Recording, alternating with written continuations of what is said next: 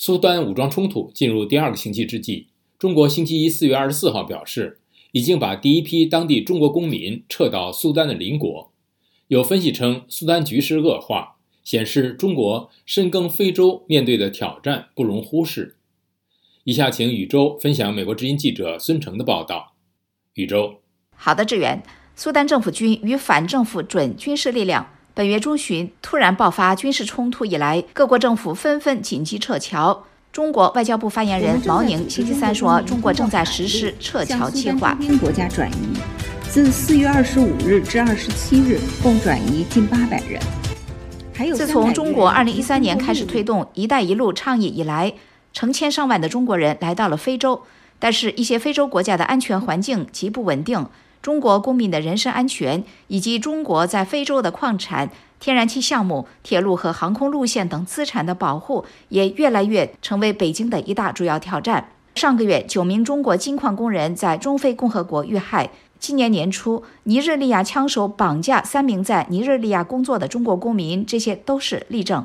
美国乔治华盛顿大学教授。美国驻埃塞俄比亚前大使大卫·希恩说，在过去的几年里，中国在非洲经历了一系列对其公民的攻击。他接受美国之音采访时说，2011年南北分裂之前，来自苏丹的石油曾经占中国进口总量的百分之六，而目前仅占不到百分之一，而且主要来自南苏丹。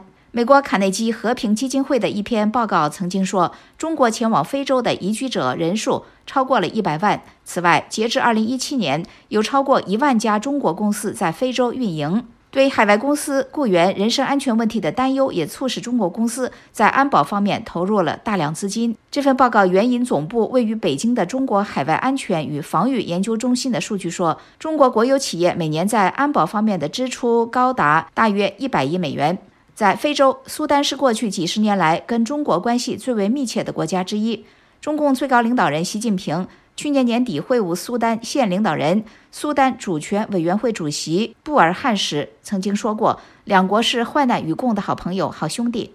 然而，苏丹现在正受到来自俄罗斯瓦格纳集团支持的军事力量的威胁，中俄在非洲的利害矛盾也凸显出来。《纽约时报》报道，上个月九名中国公民在中非共和国被杀，其幕后黑手也有可能是瓦格纳特工。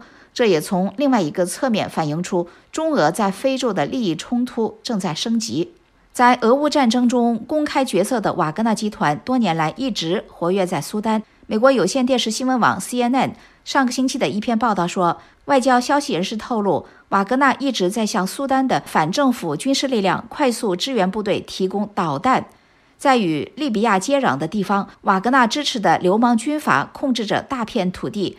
卫星图像也显示，瓦格纳基地的活动也有所增加。西恩大使说：“这是一个有趣的案例，因为最近中国和俄罗斯关系非常密切，他们正在一些非洲问题上进行合作。不过，我认为苏丹不在合作之列。”志远。谢谢宇宙分享美国之音记者孙成的报道。苏丹内战凸显非洲动荡，陆上挑战中国躲不掉。了解更多新闻内容，请登录美国之音 VOA Chinese 点 com。